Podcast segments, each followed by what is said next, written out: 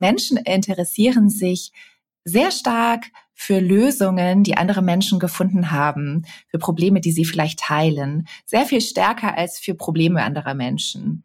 Und ähm, ich glaube, das kann man auch selber sich ganz gut vorstellen. Ich interessiere mich doch viel eher, welche Lösung meine Nachbarin gefunden hat ähm, für ähm, ein Problem, das ich mit ihr teile, als welche Probleme sie ansonsten noch hat. Das ist, glaube ich, sehr, sehr menschlich.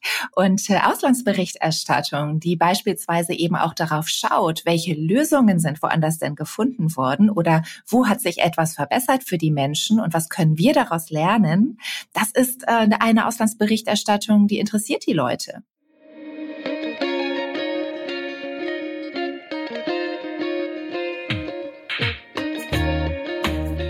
Herzlich willkommen bei Ganz offen gesagt. Mein Name ist Solmaz Korsand und mein heutiger Gast ist Ellen Heinrichs. Sie ist Gründerin und Geschäftsführerin des neuen Bonn-Institut für Journalismus und konstruktiven Dialog. Dafür hat sie die Deutsche Welle, die Rheinische Postmediengruppe, RTL Deutschland und das dänische Constructive Institute der Universität Aarhus mit ins Boot holen können. Diese Allianz privater, öffentlich-rechtlicher und gemeinnütziger Akteure will sich für einen Journalismus einsetzen, der die Menschen in den Mittelpunkt stellt und gesellschaftliche Verantwortung übernimmt. Was das konkret heißt, habe ich mit ihr besprochen.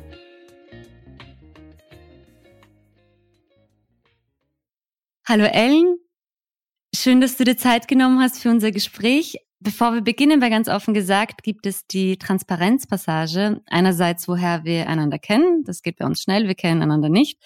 Und andererseits geht es um die Frage, ob du in einer politischen Partei aktiv warst oder aktuell bist. Nein, bin ich nicht. Okay.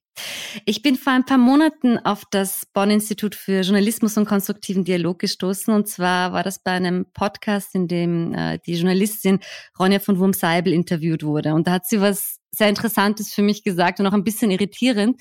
Da hat sie gemeint, sie konsumiert keine Nachrichten mehr, weil das für sie keinen Mehrwert hat. Und ich dachte mir, wow, also als Journalistin das zu sagen, ist mutig und auch ein bisschen klang das so nach einem Luxus, denn Journalisten, also egal wie, wie schlimm die Welt um uns herum ist, also wir können es uns nicht leisten, keine Nachrichten zu konsumieren. Aber sie hat dann einen sehr klugen Punkt gemacht und gemeint, naja, sie konsumiert schon Nachrichten, aber halt sehr viel tiefgründigere und Nachrichten und äh, Medien und Journalismus, der lösungsorientiert ist. Und eben konstruktiven Journalismus. Und jetzt würde ich gern von dir wissen, mit welcher Definition ihr am Institut arbeitet, was ihr als konstruktiven und lösungsorientierten Journalismus versteht. Man kann sagen, dass die Ronja von Wurm-Seibel da schon auch exemplarisch steht für weite Teile der Bevölkerung. Ähm, wir sehen, dass immer äh, mehr Menschen aktiv den Nachrichtenkonsum vermeiden. Also nach einer Studie des Reuters Institut aus Oxford ähm, von vor einigen Jahren waren es damals schon etwa ein Drittel der Weltbevölkerung, und ich kann auch für Deutschland sagen, dass der Wert nur unwesentlich darunter lag. Also fast jeder Dritte hat im Jahr 2017 gesagt, ich vermeide absichtlich hin und wieder den Nachrichtenkonsum. Und mit die Hauptursache dafür war, dass die Leute gesagt haben, ähm, es zieht mich dermaßen runter, dass es mich in meinem Alltag zu stark belastet und ich muss mich im Grunde davor schützen, wenn ich weiter aktiv und gut meinen Alltag gestalten möchte. Und aus dem Grund sagen wir beim Bonn Institute Journalismus sollte dringend diesen Fokus auf Negativität äh, überdenken und eben auch konstruktive Elemente in die Berichterstattung mit einfließen lassen. Und unter konstruktiven Elementen oder konstruktiven Journalismus verstehen wir eben auch einen stärkeren Fokus auf Lösungsorientierung. Das heißt, was funktioniert schon, wo gibt es Potenziale, wer macht schon was, was funktioniert eben. Das zweite, ähm, Journalismus aus viel mehr Perspektiven auch erzählen, also nicht immer nur den Fokus auf Schwarz oder auf Weiß, ähm, sondern überlegen, ähm, wer ist noch betroffen, ähm, welche Perspektive wäre eben noch relevant. Und das Dritte, schon auch ein aktives Bemühen im Journalismus zum konstruktiven Dialog in unserer Gesellschaft mit beizutragen, um eben da eine Debatte mitzugestalten im Hinblick auf wichtige Entscheidungen, die eben zu treffen sind, gerade in diesen herausfordernden Zeiten, in denen wir erleben. Mhm. Du hast in einem Interview äh, auch die konstruktiven Kompetenzen von Journalisten einmal formuliert, wo du sagst, okay, das ist die Fähigkeit zur professionellen Empathie, lösungsorientiertes Denken, aber auch das Bestreben, Komplexität zuzulassen und Storytelling nicht routiniert auf das Betonen von Gegensätzen zu reduzieren. Mm, jetzt hatten wir im Vorgespräch, haben wir kurz über eben äh, Storytelling gesprochen, weil ich, ich komme auch aus dem Magazinjournalismus und, und, und kenne das, dass man da sehr oft Gegensätze eben betont und dass man immer eben Helden kreiert und diese David gegen Goliath-Geschichten. Was ist problematisch daran und wie kann man dem ein bisschen entgehen? Ja, ich ähm, mag das immer ganz gerne so mit einem Beispiel illustrieren. Also äh, Greta Thunberg zum Beispiel wird nicht die Klimakrise lösen für uns. Aber Greta Thunberg ist eine Protagonistin für ganz, ganz viele journalistische Stories bereits jetzt gewesen, weil sie sich eben großartig eignet. Äh, wir Journalistinnen und Journalisten lernen ja in unserer Ausbildung ähm, die Prinzipien der Heldenreise zu berücksichtigen ähm, wir, wir lernen auch, ähm, dass wir eine möglichst große Fallhöhe brauchen. Also ähm, im Idealfall eben eine Heldin wie Greta, die alleine auszieht, um ähm, einer ganz großen Herausforderung zu begegnen. Und äh, auf ihrer Reise bewältigt sie immer wieder neue Herausforderungen und schlägt sich also wacker. Ähm, das ist eben dieses ähm, David gegen Goliath-Moment. Wir kennen das aber auch in der Ausprägung Gut gegen Böse klein gegen groß. Äh, und ähm, wir alle hören natürlich diese Geschichten äh, seit Menschengedenken sehr, sehr gerne. Die funktionieren auch, das ist gar nicht der Punkt. Der Punkt ist ja vielmehr, dass sie sich nicht eignen, äh, um die Komplexität unserer Tage und die Herausforderungen und wie wir ihnen vor allen Dingen erfolgreich auch begegnen können, ähm, zu beschreiben. Das heißt also, die klassische Heldinnenreise jetzt im Sinne von Greta eignet sich nicht, um Menschen dazu zu motivieren, eben auch etwas dazu beizutragen, dass wir auch morgen noch alle zusammen ein gutes Leben auf dieser Erde führen können. Ähm, Vielmehr schreckt es ab, denn äh, wer von uns ist schon Greta? Wer von uns hat schon jeden Freitag Zeit, sich irgendwo hinzustellen und zu protestieren? Oder wer ist in der Lage, sich mit mächtigen Menschen zu treffen und denen die Meinung zu sagen? Äh, wir sind ja alle eher durchschnittlich. Mhm. Und ähm, wo sind also die Geschichten, die bei mir als normalem Menschen resonieren und wo ich anfange nachzudenken und zu sagen, aha, ich, ähm, es ist noch nicht alles verloren. Es gibt Menschen, die etwas anpacken und die sind so wie ich. Und vielleicht kann ich ja auch etwas tun. Mhm. Weil es dieses Heldenhafte hat eben auch so was Superheldenhaftes. Also man kann sich da noch sehr schnell abputzen. Ich bin ja nicht so mächtig, genau. also kann ich auch nichts machen. Genau. Und genau, und auch dieses Denken, auch dass es geht immer nur um Einzelne und es hat so was Kulthaftes, dabei geht es immer um Netzwerke. Also ich glaube, du hast auch über die, also vielleicht auch ein bisschen was über die Geschichte des Instituts, dass man die auch ganz anders hätte erzählen können. Ja, das, das stimmt, das kann man. Also man kann die Geschichte des Bonn-Instituts erzählen als äh, meine persönliche Geschichte, ähm, als eine, eine vielleicht sogar äh, alleinerziehende Mutter, die während der Pandemie äh, sich überlegt hat, ähm, wir müssen dem Journalismus einen neuen Kompass geben. Er muss konstruktiver werden. Und ähm, dann bin ich sozusagen losgeritten und ähm, habe äh, versucht, ähm, dieses Institut auf die Beine zu stellen. Und es ist mir nach großem Kampf auch gelungen. das wäre tatsächlich eine Geschichte, die wahr wäre, auf eine gewisse Art und Weise aber gleichzeitig ähm, kann man sie auch ganz, ganz anders erzählen und sagen, ja, ähm, es gab tatsächlich diese Idee und ja, es war Pandemie und es stimmt auch weiterhin, äh, dass ich die Gründerin bin.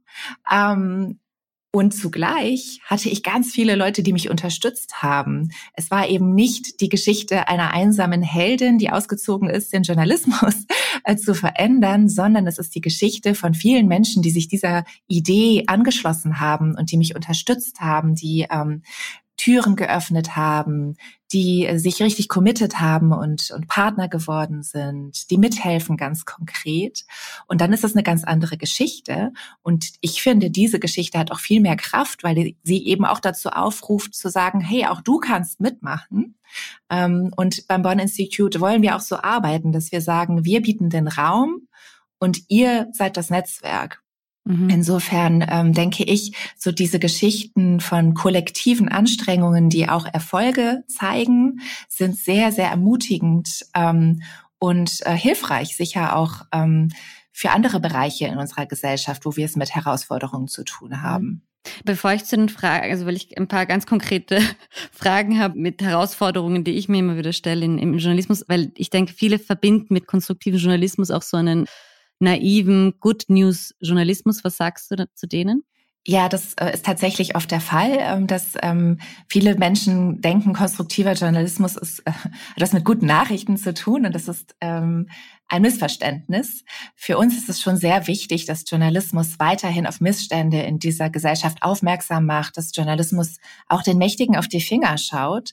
Wir bemühen uns aber darum aufzuzeigen, dass damit nur die Hälfte sozusagen der Aufgabe erledigt ist. Denn der nächste Schritt wäre zu sagen, was jetzt? Mhm. Also wer arbeitet schon daran, dass dieser Missstand nicht nochmal auftritt? Wo gab es vielleicht in der Vergangenheit oder an einem anderen Ort ein ähnlich gelagertes Problem und wie wurde es gelöst? Ähm, dann sozusagen erzählt man die ganze Geschichte, eben die von dem gesellschaftlich relevanten Problem und eben die Geschichte von einer möglichen Lösung dieses Problems und wie der Weg dahin sein könnte.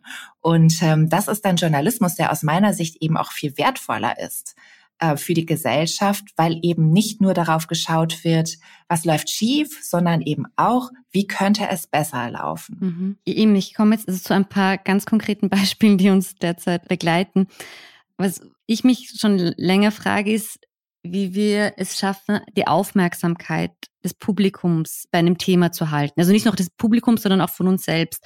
Mir ist es sehr stark bei Afghanistan aufgefallen, wo ich mir gedacht habe, dass vor allem, also jüngere und mitteljunge Journalisten halt zumindest die vergangenen 20 Jahre miterlebt haben.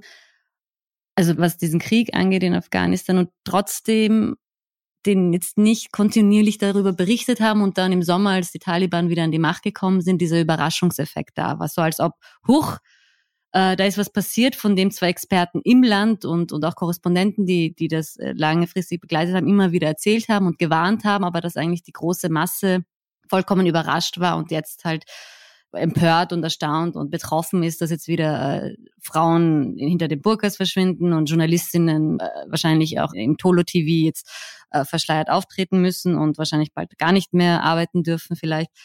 Eben, wie gelingt es da, dass ich bei Krisen, Konflikten, Krieg da langfristig einfach äh, am Ball bleib, auch selbst am Ball bleib? Ja, das hat, glaube ich, jetzt zwei Komponenten, diese Frage, die du da ansprichst. Zum einen ähm, schaue ich jetzt mal auf den Journalismus. Warum ähm, war eigentlich ähm, der Journalismus, oder warum waren wir alle so überrascht, ähm, dass diese Wende in Afghanistan stattgefunden hat, so wie sie stattgefunden hat. Und mhm. aus meiner Sicht hat das auch viel mit unseren eigenen blinden Flecken zu tun, die wir eben alle haben, auch als Journalistinnen und Journalisten. Das heißt, wir sehen die Welt durch unsere Augen mit unseren eigenen Voreingenommenheiten, mit unserer eigenen Erfahrung, unserem Wissensstand, unserer kulturellen Prägung und dem Ganzen, was damit zusammenhängt. Das sind kognitive Verzerrungen, die wir uns, finde ich, oft gar nicht ausreichend bewusst machen. Und so kommt es immer wieder zu extremen Überraschungen, ähm, wenn zum Beispiel auch, äh, wie damals geschehen in den USA, Donald Trump gewählt mhm. wird und das wirklich nicht ein Journalist, eine Journalistin auf dem Zettel hatte, dass das wirklich passieren kann, weil wir eben zu stark aus unserer eigenen Perspektive gucken und andere Perspektiven ausblenden. Und da sagen wir, der Journalismus muss einfach sich viel aktiver darum bemühen, perspektivenreicher zu werden. Und im Fall von Afghanistan wäre es tatsächlich wichtig gewesen, eben nicht nur vielleicht auf die eigene Korrespondentencrew zu setzen, sondern eben auch zu sprechen mit Journalistinnen und Journalisten in dem Land. Ähm, ich denke, das wäre bei äh, Auslandsberichterstattung sehr oft ein guter Rat zu sagen, setzt doch auf die Kolleginnen und Kollegen im Land, dann bekommt ihr ein viel präziseres Bild der Realität, als wie wenn ihr ab und zu mal jemanden aus Österreich oder Deutschland dahinsetzt der die Sprache zum Beispiel überhaupt nicht spricht. So, das ist so der eine Teil. Der andere Teil, ähm, der ja auch so ein bisschen mitschwang, wenn ich das richtig verstanden habe, wie kriegen wir Aufmerksamkeit kontinuierlich auf ähm, Probleme, Konflikte in der Welt gelenkt? Da muss ich sagen, das ist schwierig weil dieser Anspruch auf Vollständigkeit, den Journalistinnen und Journalisten oft haben, so dieses, die Menschen sollen sich doch bitte für dies und das und jenes und auch noch den Konflikt interessieren, der kollidiert halt mit dem, was für die Menschen selber aus ihrem eigenen Empfinden heraus und aus ihrer Lebensrealität heraus relevant ist. Das heißt, normale Menschen auf der Straße haben ein ganz anderes Relevanzempfinden. Welche Nachrichten sind für sie wirklich wichtig, um ihren Alltag zu bewältigen, ihre Zukunft zu gestalten, im Vergleich zu dem, was Journalistinnen und Journalisten in Redaktionsstuben oft denken, was relevant sein sollte. Mhm. Und da muss man sagen, sollte auch ein viel stärkeres Bewusstsein einsetzen in den Redaktionen, wofür sie das eigentlich machen, nämlich für die Leute und für das, was die Leute für relevant halten. Journalismus aus meiner Sicht ist ein Dienstleistungsberuf und wandelt sich halt viel stärker mittlerweile von dieser machtvollen Position eben zu festzulegen, was relevant zu sein hat an diesem Tag, hinzu, was wollen die Menschen, was interessiert sie tatsächlich, was brauchen sie von uns, um ihr Leben zu gestalten. Aber ist dann die traurige Antwort, naja, es interessiert sie einfach nicht, was in Afghanistan passiert? Punkt. Es mag sein, dass es tatsächlich oftmals zu weit weg ist von ihrer Lebensrealität und von den Herausforderungen, mit denen sie im Moment zu Leben haben. Denn selbst wenn sie sich Afghanistan zuwenden würden, würden sie immer noch nicht wissen, was gerade im Sudan los mhm. ist. Oder in vielen, vielen anderen Regionen dieser Welt, in denen das Leben auch nicht rosig ist. Und ähm, das muss man sich eben auch bewusst machen, dass wir selbst, wenn wir den Blick auf eine vergessene Krise lenken, es immer noch ganz, ganz viele andere Krisen gibt, die gleichzeitig stattfinden und auch Aufmerksamkeit verdienten. Ja, die Abholzung, die kontinuierliche Abholzung des Amazonas zum Beispiel. Mhm. Das ist auch eine riesengroße, die Menschheit extrem betreffende Krise. Auch da schauen wir nicht jeden Tag hin. Zum einen, es ist zu viel. Zum anderen, wir können es auch nicht ertragen im wahrsten Sinne des Wortes. Mhm. Also eben, man würde sich halt ein bisschen, ist da immer eine Angst, dass man halt die Auslandsberichterstattung generell, also die man ja schon in den vergangenen Jahren massiv gekürzt hat, dass das in der Zukunft weiter ähm, einen niedrigeren Stellenwert bekommt, weil man halt diesen Anspruch hat, man muss relevant sein für, und eine Dienstleistung an seine unmittelbare Umgebung äh, liefern. Beziehungsweise im schlimm, also im besten Fall schafft man halt dann noch irgendwelche Lokalbezüge, dass man halt sagt, okay, gut, wie geht's den ukrainischen Flüchtlingen in Österreich, in Deutschland, also mhm. um da diese, diesen Bezug herzustellen, was mich zugegebenermaßen immer etwas deprimiert, weil ich mir denke, warum muss es denn immer mich unmittelbar betreffen, dass es mein Interesse erweckt. Ich verstehe das schon. Ähm, zugleich ähm, ist es ein hoher Anspruch, den du da formulierst an die mhm. Menschen, dass sie sich für Dinge interessieren, die eigentlich für sie nicht relevant sind. Und ähm, vielleicht kann ich äh, deiner Depression ein bisschen vorbeugen, indem ich versuche, den Blickwinkel gemeinsam mit dir ein bisschen zu verändern. Mhm. Denn was wir zum Beispiel bei der Deutschen Welle, wo ich lange gearbeitet habe, herausgefunden haben, ist, Menschen interessieren sich sehr stark für Lösungen, die andere Menschen gefunden haben, für Probleme, die sie vielleicht teilen, sehr viel stärker als für Probleme anderer Menschen. Und ähm, ich glaube, das kann man auch selber sich ganz gut vorstellen. Ich interessiere mich doch viel eher, welche Lösung meine Nachbarin gefunden hat ähm, für ähm, ein Problem, das ich mit ihr teile, als welche Probleme sie ansonsten noch hat. Das ist, glaube ich, sehr, sehr menschlich. Mhm. Und äh, Auslandsberichterstattung, die beispielsweise eben auch darauf schaut, welche Lösungen sind woanders denn gefunden worden oder wo hat sich etwas verbessert für die Menschen und was können wir daraus lernen, das ist äh, eine Auslandsberichterstattung, die interessiert die Leute. Also ich gebe mal ein Beispiel. Es gab ähm, kürzlich eine Veröffentlichung einer Studie, da hieß es, also im vergangenen Jahr während der Pandemie ähm, hat die Demokratie weltweit äh, extrem gelitten und besonders schlimm war es in Myanmar, in Afghanistan und in einem dritten Land, was mir gerade nicht einfällt. Und äh, das wurde auch getreulich in den Nachrichten bei uns in Deutschland berichtet mit entsprechenden Bildern ähm, von Menschen, denen es auch wirklich schlecht ging in diesen, in diesen Ländern. Und ähm, das Problem war gut beschrieben.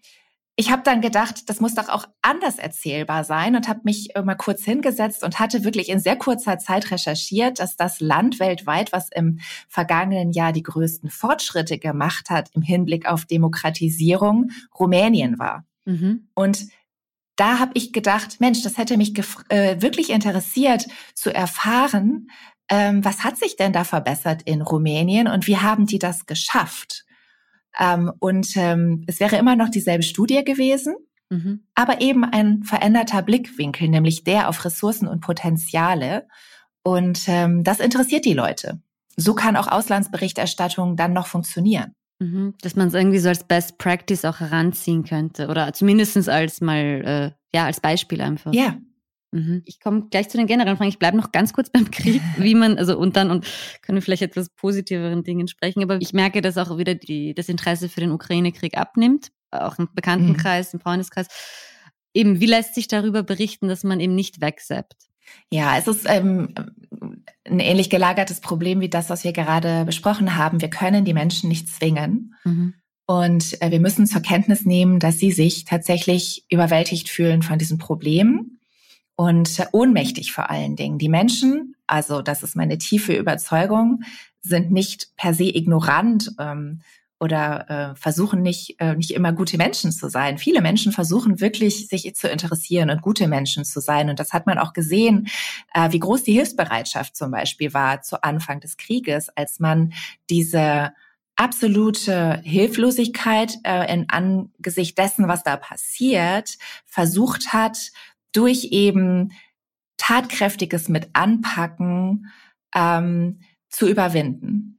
So, das hat äh, auch eine ganze Weile geholfen und jetzt merkt man, dass auch das so langsam ein bisschen weniger wird und die Menschen einfach sagen, da ist auch gerade eine Umfrage rausgekommen hier in Deutschland, wo es heißt, man kann es sehr deutlich feststellen, die Leute ziehen sich extrem ins Private zurück, ähm, weil sie eben hilflos sind, weil sie nicht wissen, ähm, wie sie mit diesen wirklich furchtbaren Nachrichten, die sie natürlich betroffen machen, äh, umgehen sollen und Menschen, die eben so solchermaßen gestresst sind, reagieren eben oft mit Rückzug. Andere werden mhm. wütend, aber sehr, sehr viele Menschen reagieren mit Rückzug. Um, und das ist einfach, wie unser Gehirn geschaltet ist, schon seit Tausenden von Jahren. Das heißt, was können wir machen journalistisch, damit es nicht zu diesem Stress und diesem Rückzug unter Stress kommt? Wir können versuchen zu berichten auf eine Art und Weise, die eben nicht in dieser Ohnmacht mündet.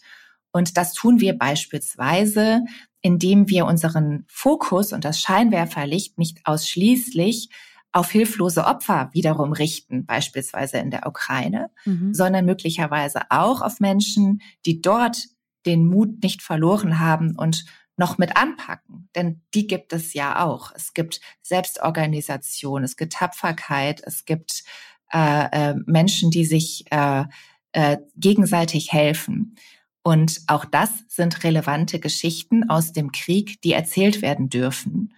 Und ähm, ich denke, an dieser Stelle hat Journalismus noch eine Chance, die Menschen dann tatsächlich auch zu packen. Mhm.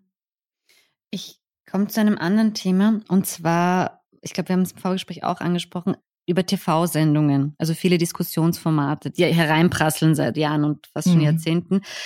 Und ich glaube, in der Pandemie ist es jetzt vielen sehr stark bewusst geworden, wie stark diese, also wie schädlich diese Pro-Kontra-Wirkung ist, die wir, die ein bisschen diesem Objektivitätsanspruch geschuldet ist, dass man sagt, man muss Befürworter und Gegner einladen und dass man aber beispielsweise in vielen Fragen diese False Balance schafft, dass man gewisse mhm. Meinungen, dass das so, eine, so einen 50-50 Meinungskonflikt äh, hervorruft, wo man beispielsweise sagt, okay, wir haben 99 Prozent aller Wissenschaftler sagen, die Impfung wirkt und ein Prozent sagt nein und wir laden halt beide Positionen ein und für das Publikum entsteht so der Eindruck, als ob das so eine eben eine 50-50 Geschichte ist und der politische Kompromiss liegt dann irgendwo in der Mitte, der aber ein eher schlechter Kompromiss dann ist. Ja.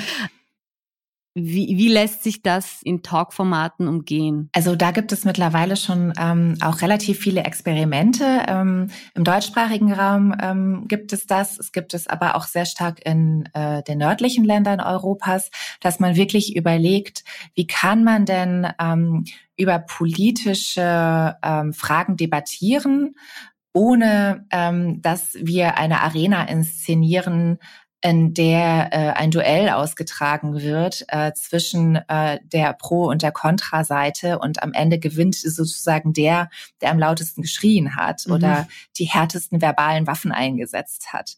Ähm, es ist nachvollziehbar, dass Fernsehen, darüber reden wir ja jetzt gerade, unterhalten muss, sonst schalten die Leute ab, das will auch keiner. Ähm, also ist doch die Herausforderung, wie kann man konstruktive Debatten ähm, schaffen, die auch unterhalten. Und da gibt es ähm, beispielsweise spielerische Ansätze. Also wenn man so die äh, äh, ZDF-Sendung, die es auf, auf YouTube gibt, ähm, 13 Fragen nimmt. Äh, da stehen dann eben mehr als zwei oder drei, sondern ich glaube bestimmt fünf oder sechs ähm, Diskutanten stehen auf einem Spielbrett und die gehen immer einen Schritt vor, wenn sie einem Vorredner zustimmen oder einen Schritt zurück äh, wenn sie eben nicht zustimmen. Aber dadurch ähm, entsteht also permanent Bewegung und auch ein differenzierteres Bild hinsichtlich der komplexen Frage, die da gerade debattiert wird. Finde ich einen spannenden mhm. Einsatz. Hat es aber noch nicht ins Hauptprogramm geschafft. Es ist nur äh, online, also das kann Das ist online, mhm. genau. 13 Fragen heißt das Format. Ähm, genau, das findet man im Internet. Dann ähm, in ähm, Norwegen beispielsweise gibt es eine ähm, politische Debattenshow im Hauptprogramm des öffentlich-rechtlichen Senders NRK. Die heißt Einig und das heißt auf, auf Deutsch heißt es ähm, einverstanden? Fragezeichen. Mhm. Und ähm, da geht es eben darum, dass die Norweger herausgefunden haben, dass bei politischen Debattensendungen eigentlich in der Garderobe vor der Sendung die Leute immer ganz normal miteinander in der Lage sind zu reden und auch zu diskutieren. Und dass sie dann, wenn sie im Studio sind mit der Moderatorin, also dann äh, schalten sie sozusagen in ihre Rolle und fallen verbal übereinander her. Und mhm. man hat eben versucht, dieses Garderobenprinzip aufzugreifen und hat gesagt, okay, wir setzen die Leute jetzt in ein sehr, sehr schmuckloses Studio, das also eher wie eine Garage aussieht oder eine Garderobe, auf jeden Fall nicht wie ein Hochglanzstudio. Und wir nehmen die Moderatorin weg. Und ähm, wir versuchen sozusagen das, was es vorher an einem ordentlichen Gespräch gab, auch während der Sendung äh, hinzukriegen, indem wir zum Beispiel die Leute darauf verpflichten, ähm, gewisse Spielregeln einzuhalten. Also diese Sendung einig wird ähm, also nicht live ausgestrahlt. Mhm. Ähm, und die Diskutanten bekommen vorab gesagt, wenn du nicht zum Thema sprichst, wirst du rausgeschnitten. Aber von verhalte dich wie ein Mensch und nicht wie ein Roboter. Richtig. Also wenn du nicht zum Thema sprichst, wirst du rausgeschnitten. Mhm. Wenn du die Leute unterbrichst, wirst du rausgeschnitten. Das heißt also, ah, man gut. setzt eben massiv auf deren Bedarf eben ja auch zu erscheinen. Mhm. Ähm, und, ähm, und das funktioniert ganz gut. Und jetzt im Moment wird das Format überarbeitet und man wird jetzt im nächsten Schritt ab Sommer, glaube ich, wieder die Moderation einführen.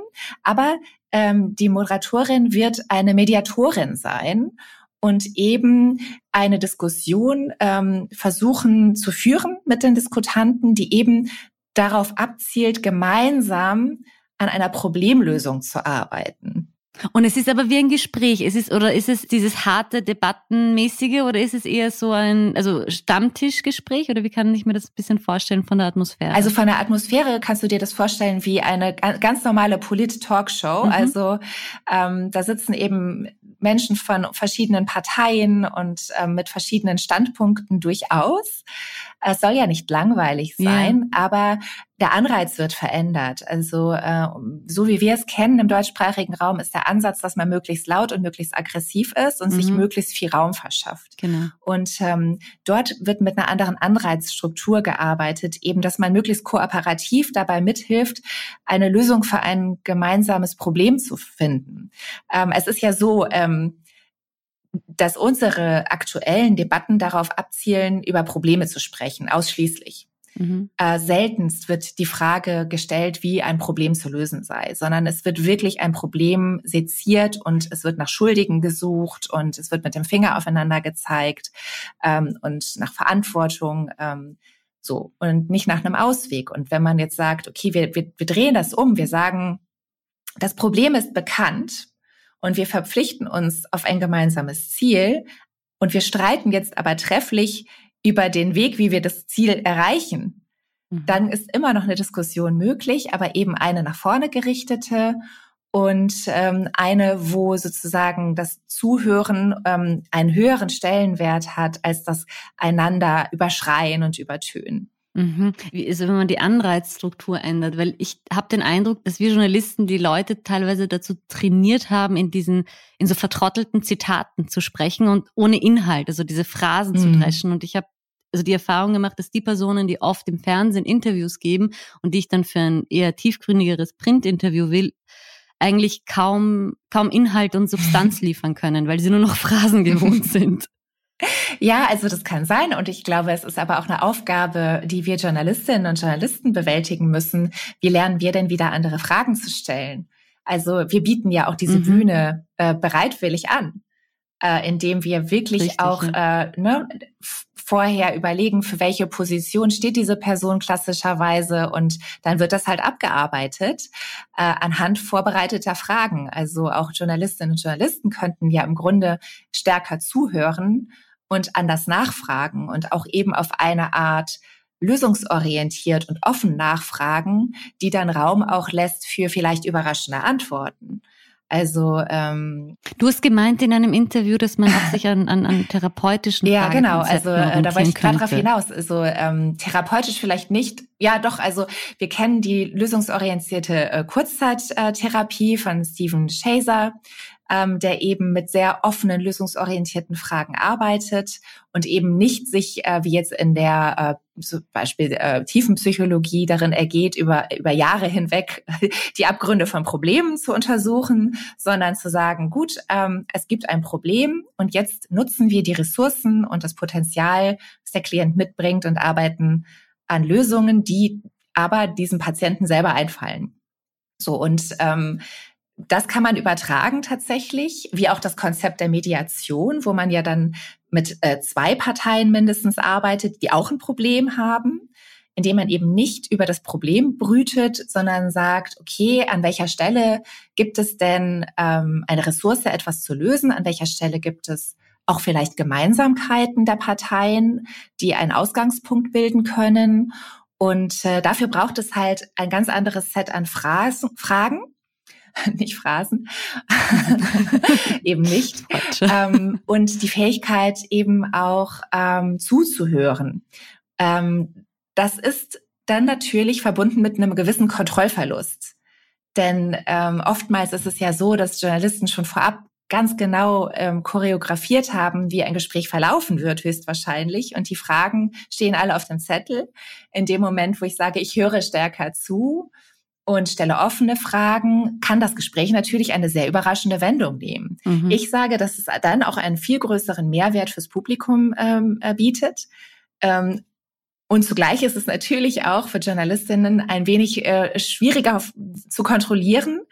Ähm, das ist äh, ungewohnt und ähm, denke, setzt ein bisschen Übung voraus. Und gerade bei diesen lösungsorientierten Fragen stellen, das kann man üben. Und ich bin davon überzeugt, dass sich das wirklich lohnt. Mhm. Beziehungsweise ich, ich weiß wahrscheinlich, dass viele Redaktionen sagen, na, aber die fünf Fragen musst du ihm schon stellen. Also dass ja. man, weil wenn die nicht vorkommen, ist das Interview nix. Also so ja, ja, genau, na klar. Mhm. Ja.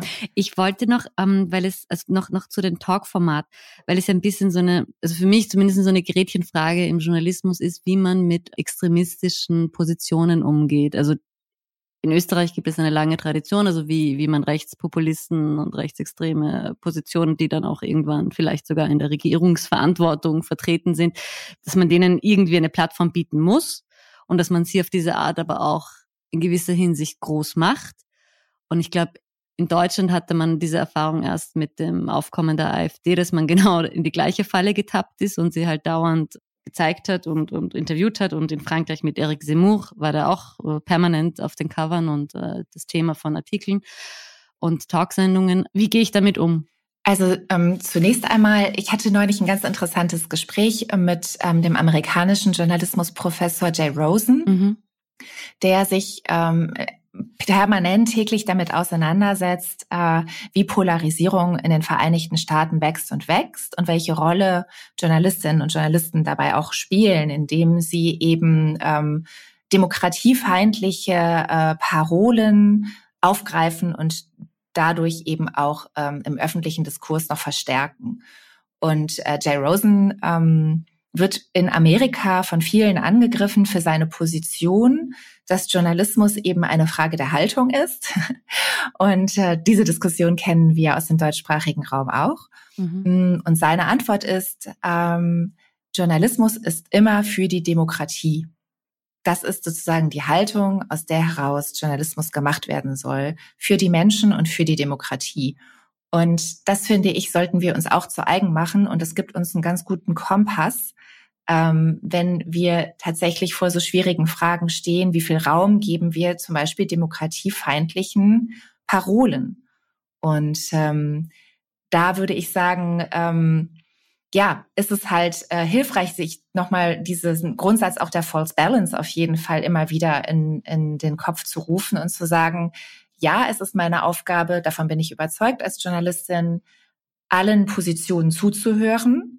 Mhm. Nein, es ist nicht meine Aufgabe, allen Positionen gleich viel Raum zu geben, wenn sie eben sich nicht sozusagen auf dem äh, Boden der Demokratie bewegen. Aber eben, wie würde das beispielsweise in einer äh, Diskussionsrunde aussehen, wo ich halt alle Parteien vertreten habe und von der ich gerne, also einen Björn Höcke auch einladen muss halt? Ja, also ähm, wen man einladen muss, oder also. ist natürlich ähm, immer in der Verantwortung der Redaktion. Ne? Mhm. Da geht's ja dann natürlich schon mit los. Ja. Und ähm, ja, also ich denke, da muss man wirklich also super, super fit sein. Das ist dann die absolute Königsdisziplin. Und ähm, ich würde sagen, zum Beispiel bei einem Björn Höcke würde ich auf diese Fragetechnik eben nochmal, die ich eben erwähnt habe, mhm. nochmal zurückgreifen und auch sagen, ja, ich habe verstanden, wogegen Sie sind. Wofür sind Sie denn? Mhm. Wie wollen Sie es denn konkret machen? Und ähm, gerade diese Fragetechnik ist auch sehr entlarvend. Ähm, man kann auch anwenden die Fragetechnik des Paraphrasierens und einfach sagen, habe ich richtig verstanden, dass Sie dafür sind, das? Mhm. Und wirklich immer dabei bleiben, nicht was sozusagen soll kaputt gemacht werden? Was ist sozusagen, wo, wogegen ist diese Partei oder dieser Politiker, sondern was will er denn tun? Und äh, ich habe das einmal gesehen im deutschen Fernsehen, da hat das auch eine Kollegin super durchgehalten. Und ähm, man konnte dann wirklich auch äh, sehen, wie Positionen in sich zusammengefallen sind, weil eben ganz klar wurde, diese Partei oder dieser Politiker nährt sich aus ähm, ja destruktiven Haltungen. Und sobald man das umkehrt und sagt, okay, was würden Sie denn tun, wenn, ganz genau, und die auch nicht daraus lässt, mhm. eröffnen sich ganz interessante Einsichten. Mhm. Na, ich, ich hätte so ein bisschen die Befürchtung, dass es also so oder so wieder in dieses Lügenpresseformat kommt, dass auch die bösen öffentlich-rechtlichen oder Qualitätsmedien, die uns fertig machen und uns, also dass, also dass man es schafft, es wieder in diesen Opferdiskurs umzulenken. Aber gut, das werden sie in jeder Hinsicht schaffen.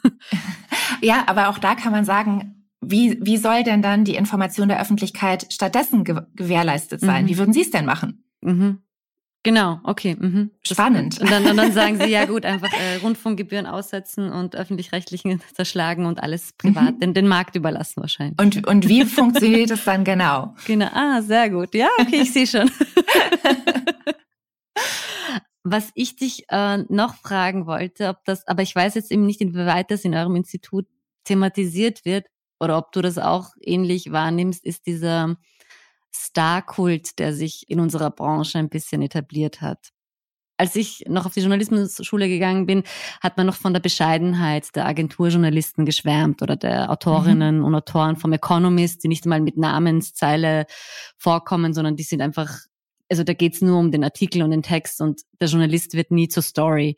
Und ich habe den Eindruck, dass sich das äh, sehr stark in den vergangenen Jahren verändert hat jeder will Star sein, jeder will Popstar sein und, und am besten mit mhm. Bild und so weiter. Mein, mein eigener äh, Narzissmus würde es mir nicht erlauben, ohne Autorenzeile zu schreiben, dass so weit will ich es schon. Aber ich glaube, alles darüber hinaus ist mir meistens zu viel. Aber ich, ich merke halt, dass das die Journalismus auch kaputt macht. Ja, weiß ich jetzt gar nicht, ehrlich gesagt. Mhm. Also ähm, ich verstehe, was du sagst. Ähm, gerade auch durch die äh, Mechanismen der Aufmerksamkeitsökonomie, der sozialen Plattformen ist es schon so, dass persönliche Profile einfach äh, viel stärker wahrgenommen werden und dass auch viele Journalistinnen und Journalisten äh, sie sich zunutze machen, ähm, um eben selber zur Marke zu werden. Mhm. Ob jetzt sozusagen ähm, ne, als ähm, angestellte Mitarbeiter von Medienhäusern, aber eben auch zunehmend, ähm, um alleine unterwegs zu sein. Genau. Und das kann man ja auch zum Teil sehr positiv bewerten ja. und sagen, ähm, eben die Plattformen ermöglichen es jetzt auch Journalistinnen und Journalisten, ähm, Journalismus auch gewinnbringend auf eine Weise zu betreiben, die sie für gut und richtig halten. Und das sehe ich durchaus auch als Bereicherung, dass eben auch einzelne Journalisten zu Marken werden können und zum Beispiel total interessante Newsletter-Angebote äh, mir bieten, mhm. ähm, die mir eben Informationen bieten, die ich so vorher nicht bekommen habe.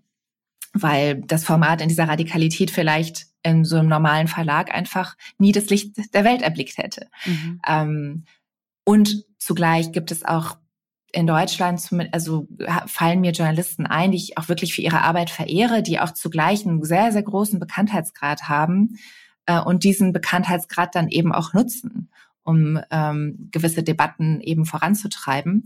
Das finde ich alles äh, gut und richtig, was natürlich dann schwierig ist, aber das ist auch schon immer so gewesen, ist, wenn hinter der Bekanntheit die Substanz fehlt. Aber das ist dann nochmal wieder ein anderes Thema. Mhm. Aber dass man sagt, also ich muss erst zur Marke werden, um meine journalistische Arbeit zu leisten, finde ich problematisch. Verstehe. Und das hätte ich, und ich habe den Eindruck, dass viele vor allem Freelancer, dass dieses sich fast schon prostituieren müssen auf Social Media, so Leute, die das überhaupt nicht wollen, sondern eigentlich mhm. nur ihren Job machen, aber gezwungen mhm. werden, weil sonst wirst du nicht äh, wahrgenommen, also wahrgenommen. Mhm. Ich denke schon, dass die Texte trotzdem wahrgenommen werden, aber dass das auch einen gewissen also ja, diese, diese Aufmerksamkeit eine Sicherung der Berufsexistenz bedeutet. Mhm. Ja, also da ist sicher schon auch was dran. Also ähm, für viele Journalistinnen, auch für mich, äh, bedeutet Social Media ähm, Arbeit ein Teil der Arbeit. Äh, dass einfach äh, man wirklich äh, einsieht, dass man eine größere äh, Wirkung erzielen kann, äh, wenn man eben tatsächlich auch aktiv ist ähm, wie sehr das dann persönlich werden muss, ist ja dann nochmal wieder eine ganz andere mhm. Frage, sondern eher es sind zusätzliche Plattformen zu bespielen auf eine professionelle Art und Weise. Mhm. Ne?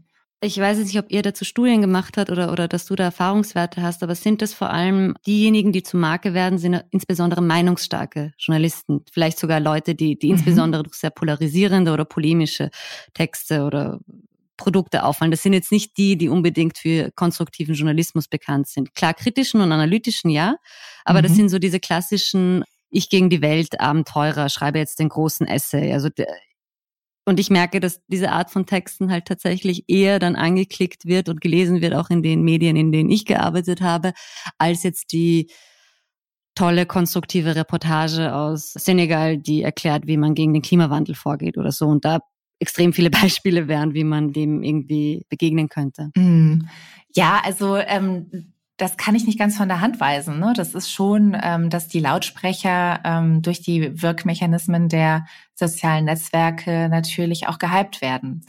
Ähm, das ist ganz klar und ich habe das schon ganz oft auch in meinem persönlichen Social-Media-Verhalten gemerkt, ähm, dass mir ähm, 240 Zeichen quasi äh, unter den Fingern brannten, die ich äh, hätte loswerden können, die sehr pointiert gewesen wären und bestimmt eine Wahnsinnsreichweite erzeugt hätten, mhm. ähm, wo ich mich dann ganz aktiv dagegen entschieden habe und gesagt habe, ich möchte das nicht befeuern.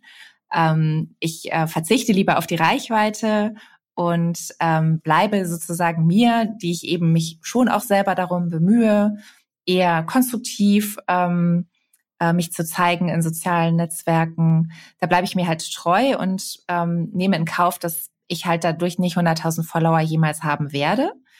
Ähm, und ähm, das ist halt eine bewusste Entscheidung, die man treffen muss. Mhm. So ähm, Entscheidung unserer unserer Zeit sozusagen. Mhm.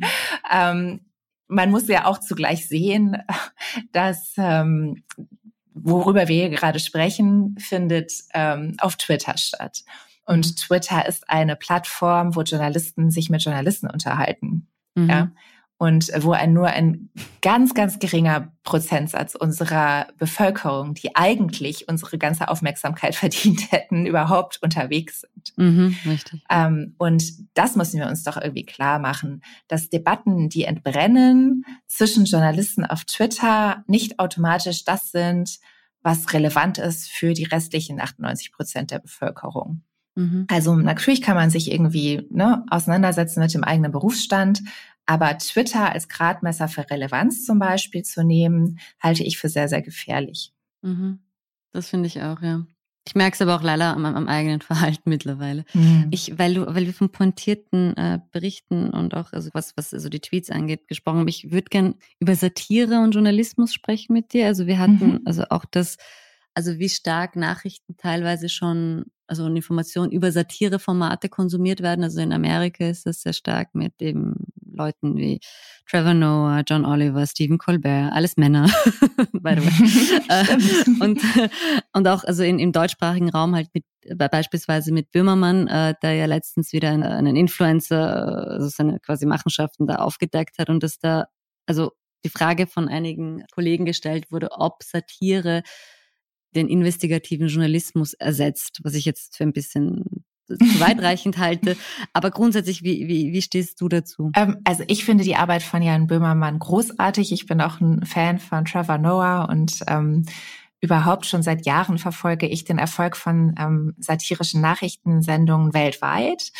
Ähm, und ähm, finde, dass sie einen super zusätzlichen Zugang ähm, für Nutzernde von Nachrichten bieten, die ansonsten eben nicht diese ganz ernsthaften äh, abendlichen Nachrichtensendungen sich mehr angucken. Also gerade für junge Leute vor allen Dingen bieten sie ja eine super äh, Chance, sich zu informieren, äh, ohne dass sie sozusagen diese ganz etablierten und altmodischen Formate äh, sich reinzwängen müssten, die einfach nicht mehr zu ihren Nutzungsgewohnheiten passen. Das müssen wir halt einfach mhm. akzeptieren. Äh, es sind die Leute, die bestimmen, was sie gut und relevant finden. Mhm. Und ähm, da mag man noch so sehr streiten für etablierte Nachrichtenformate. Wenn die halt nicht geguckt oder genutzt werden, ist es gut. Wenn andere dahergehen und zum Beispiel sich überlegen, ich versuche es mal auf dem satirischen Weg und ähm, die Sorge, äh, also erstens mal Nachrichtenangebote meiner Meinung nach waren noch nie investigativ. Also das ist eine totale Selbstüberschätzung mhm. von Nachrichtenleuten. Also das ähm, speist sich ja nun ganz, ganz selten nur aus investigativen Recherchen. Mhm. Äh, und da finde ich es eben gut, dass so eine Sendung wie ähm, äh, ZDF Royal jetzt von Jan Böhmermann sich ganz gezielt verstärkt hat durch äh, eine ganze Reihe von Investigativjournalisten und sagen, ähm, wir arbeiten mit wirklich hochkarätigen Journalisten zusammen und wie wir dann hinterher deren äh, äh, äh, Recherchen äh, verbreiten, das ist eben auf eine auch ähm, satirische Art und Weise, aber eben mit einer großen journalistischen Ernsthaftigkeit dahinter, die dadurch eben auch ein sehr, sehr großes Publikum erreicht und und das ist toll. Mhm. So und ähm, und was ich halt auch sagen möchte, so mal ein Blick über den Tellerrand. Ähm, Gerade in autoritären Staaten, also autoritär regierten Staaten, ist es so, ähm, dass satirische Magazine oft noch wesentlich länger laufen können, während äh, kritische Nachrichten oder kritische Journalisten schon längst hinter, hinter Gitter sitzen. Ähm, das ist so dieses Hofnah, ähm, mhm.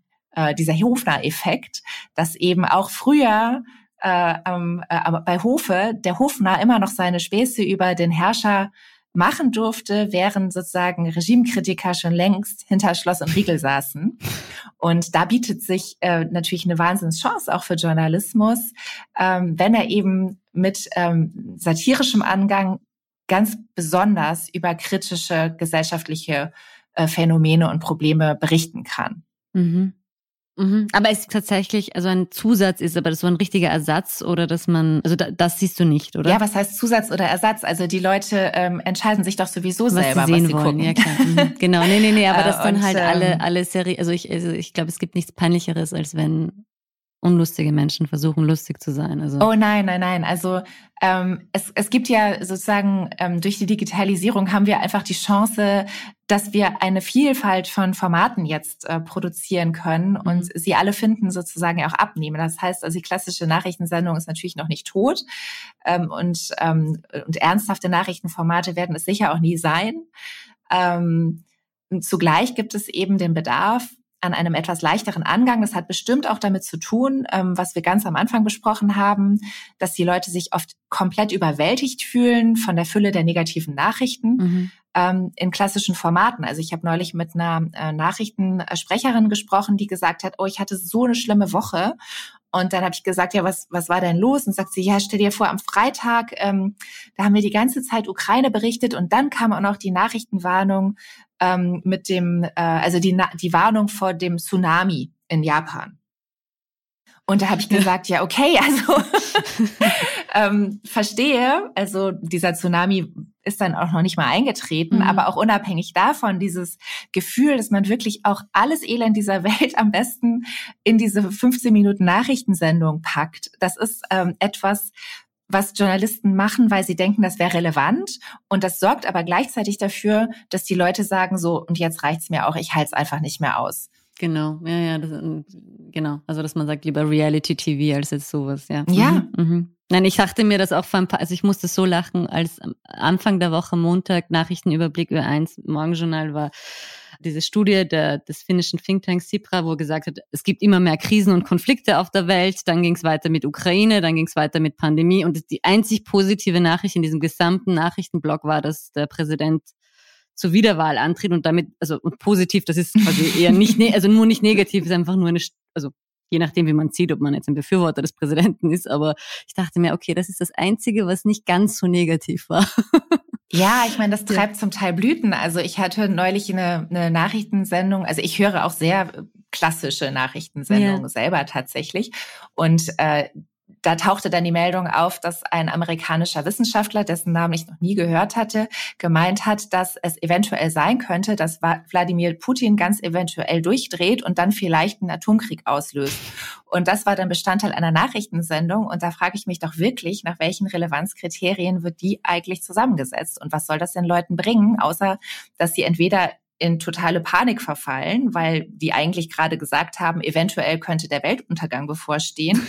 Oder aber, dass sie sagen, ich, ich schalte jetzt aus und mache was Schönes. Genau. So und beides ist kein wünschenswerter Effekt. Und ich denke, ähm, Journalismus muss sich schon auch sehr stark darüber im Klaren sein, welche Wirkung er erzeugt. Mhm. Und ähm, und das ähm, nach meiner Erfahrung ist noch kein Thema, was ähm, landläufig viel unter Kolleginnen und Kollegen diskutiert wird. Was, welche Wirkung erzeuge ich eigentlich mit dem, was ich da tue? Und ist das eigentlich dann die von uns intendierte Wirkung? Ist sie wirklich eine Wirkung, die gut ist für die Gesellschaft? Mhm. Und dass sie eben zu informierten Bürger werden und dass man eben die Demokratie auch stärken mit dieser Art von Information, die sie bekommen. Ja, natürlich. Und so wie ich Journalistinnen und Journalisten immer kennengelernt habe, und ich, ich habe wirklich schon viele getroffen, sind ja alle mal angetreten, weil sie was Gutes für die Gesellschaft tun wollten, mhm. weil sie sich als vierte Säule der Demokratie äh, verstehen. Und ähm, wenn man aber dann fragt, ist es denn das, was du das Gefühl hast, was du jeden Tag tust, dann kommen doch viele ins Grübeln. Und wenn man dann sagt, hast du dir mal überlegt,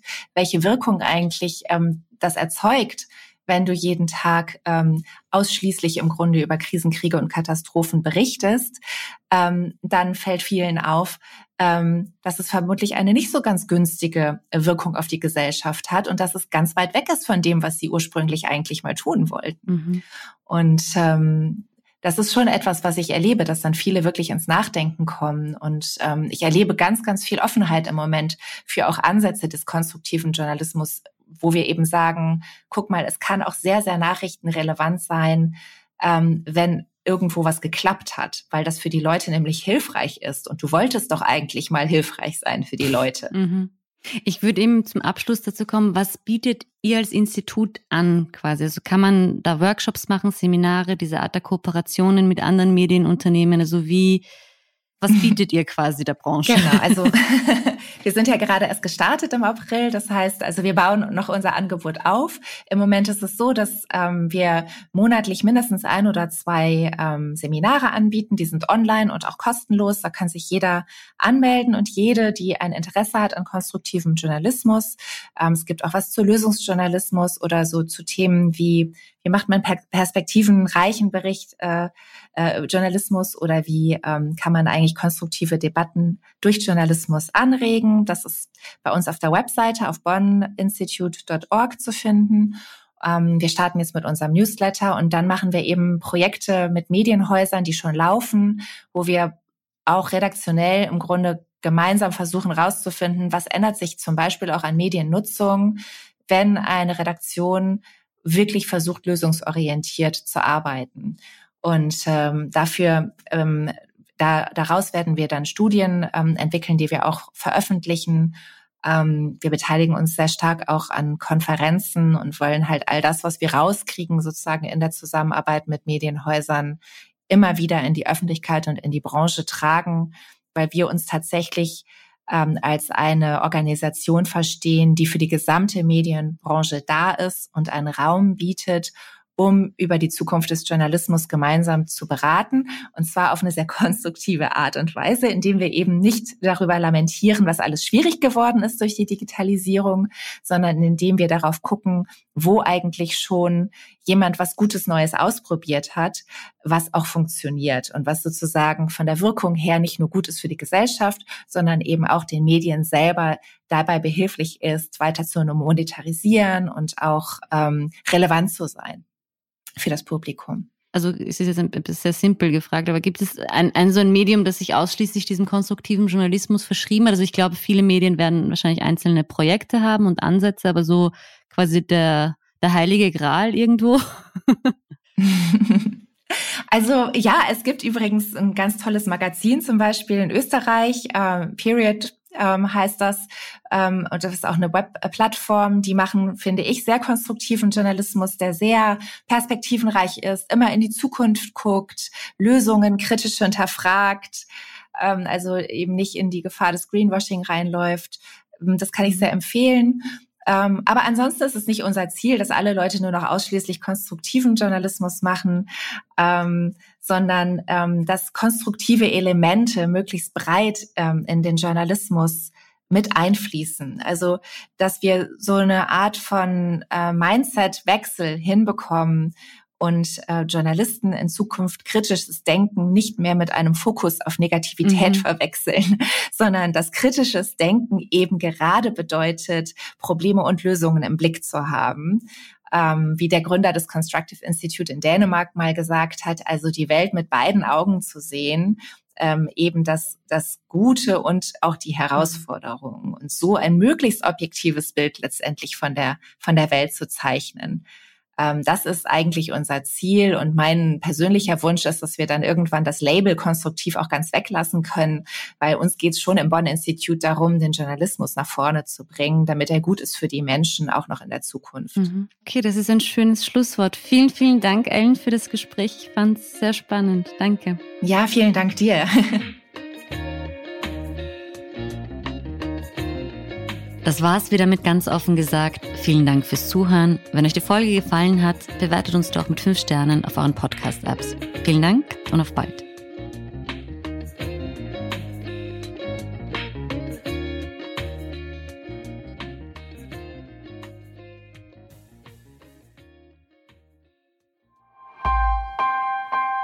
Missing Link